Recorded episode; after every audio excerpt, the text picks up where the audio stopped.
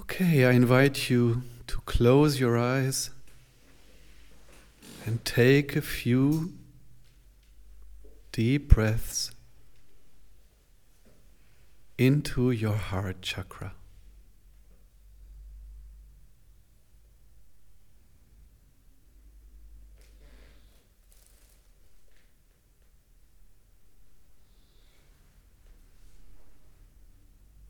You don't need to change anything in the least.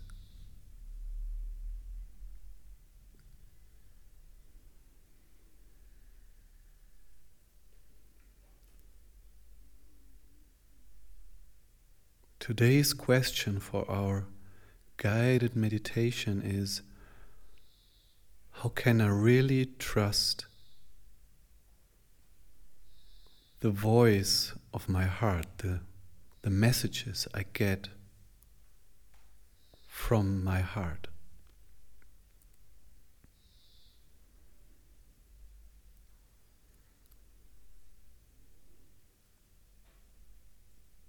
And there are many aspects to this.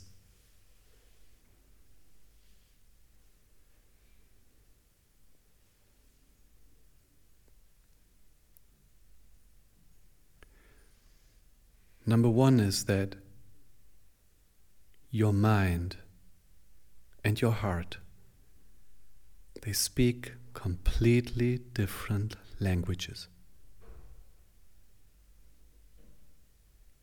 If you think that women and men they are different, so imagine this is a hundred times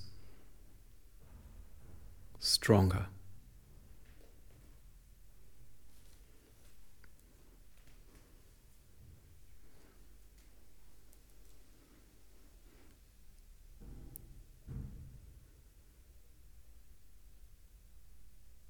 The mind, if it's not working for your heart, really doesn't know how to trust. It is its job to constantly doubt, be suspicious, be skeptical, control everything.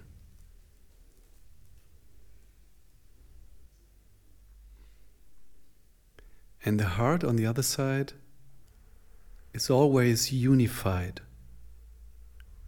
It doesn't know anything else but peace, harmony. It knows. It just knows.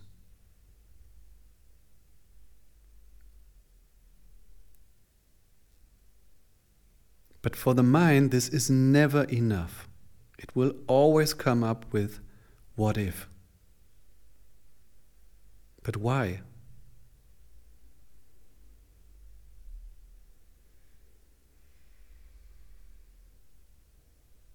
So the trick really is that you realize that you have a choice.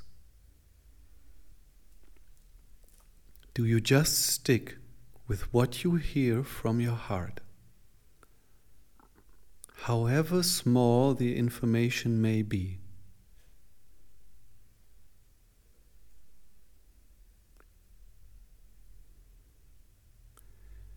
Your heart may say, I want to quit my job, leave my relationship. I want to move to a different town. And your heart works like a navigation system in your car most of the time it will just tell you the next few hundred meters, the next few miles. Your soul knows the destination. Before you came here to this planet, you decided why.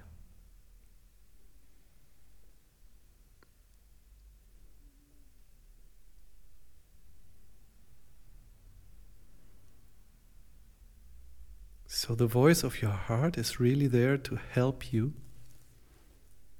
to navigate, find your way.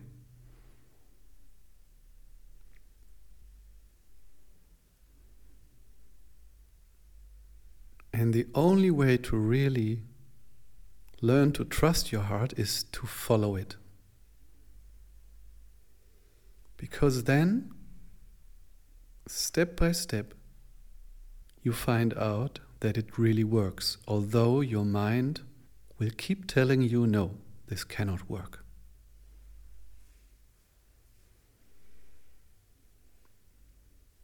So your mind won't stop, but you will stop listening to that voice of your mind. You will completely rewire your brain, reprogram your brain. Your heart will become the master.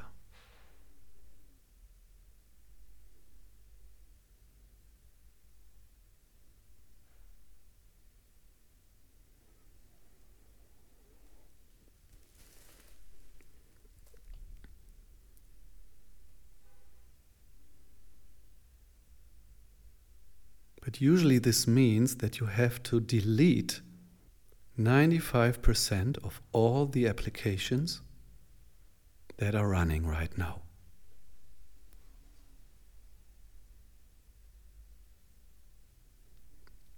Close this app, close this app, close this app. Just keep the heart app. What does it tell me? Because it's enough. Because the heart is all inclusive. It includes all the information that's available, but without analyzing. It is holistic. So it just knows without knowing how it knows. It just knows.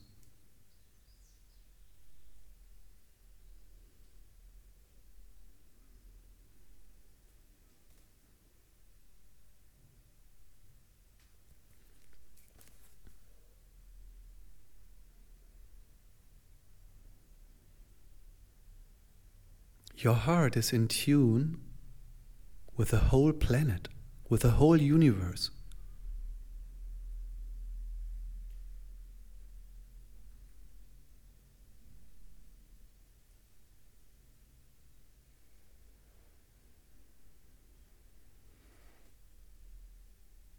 And of course, usually people have to do quite some work in order to hear their heart's voice at all. Because there are wounds, blockages.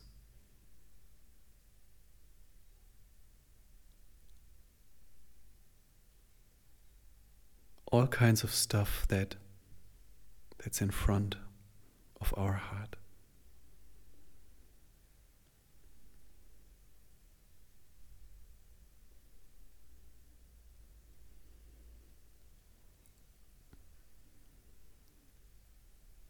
So, all the things where we haven't decided to forgive ourselves and, and others make it more difficult to hear what our heart has to say. It's never impossible, it's always there, it's always available.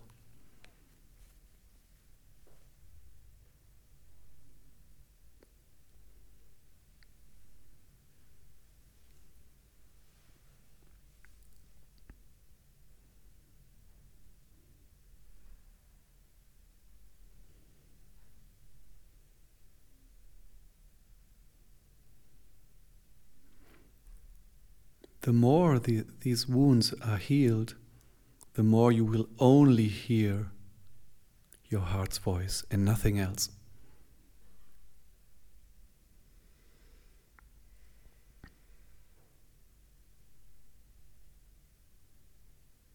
So let's come back to our picture that the heart is like a navigation system. When you drive in your car, you don't have to worry much. You just listen to that voice that tells you what to do.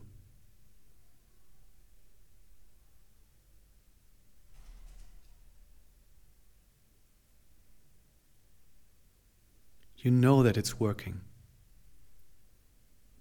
So it's the same way with your heart.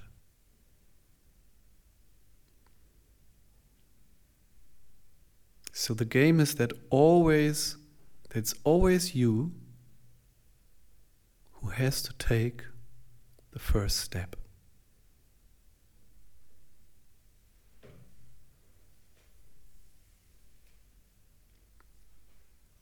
If you listen to your heart and follow it, you will get more information.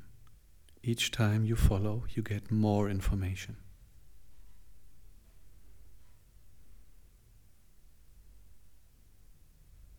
The voice of your heart will never become clearer if you keep listening to all the doubts, all the conflicts, all the fears.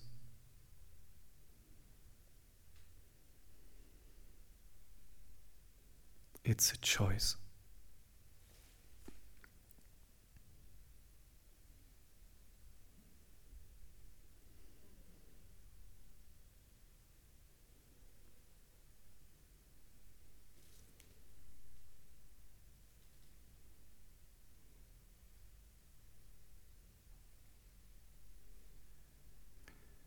And maybe one last thing, maybe the most important. It is really, really important to realize that when you follow your mind, and even if everything works out, you will not be happy. Never. Whatever you achieve, whatever is under your control, it will not make you happy, never.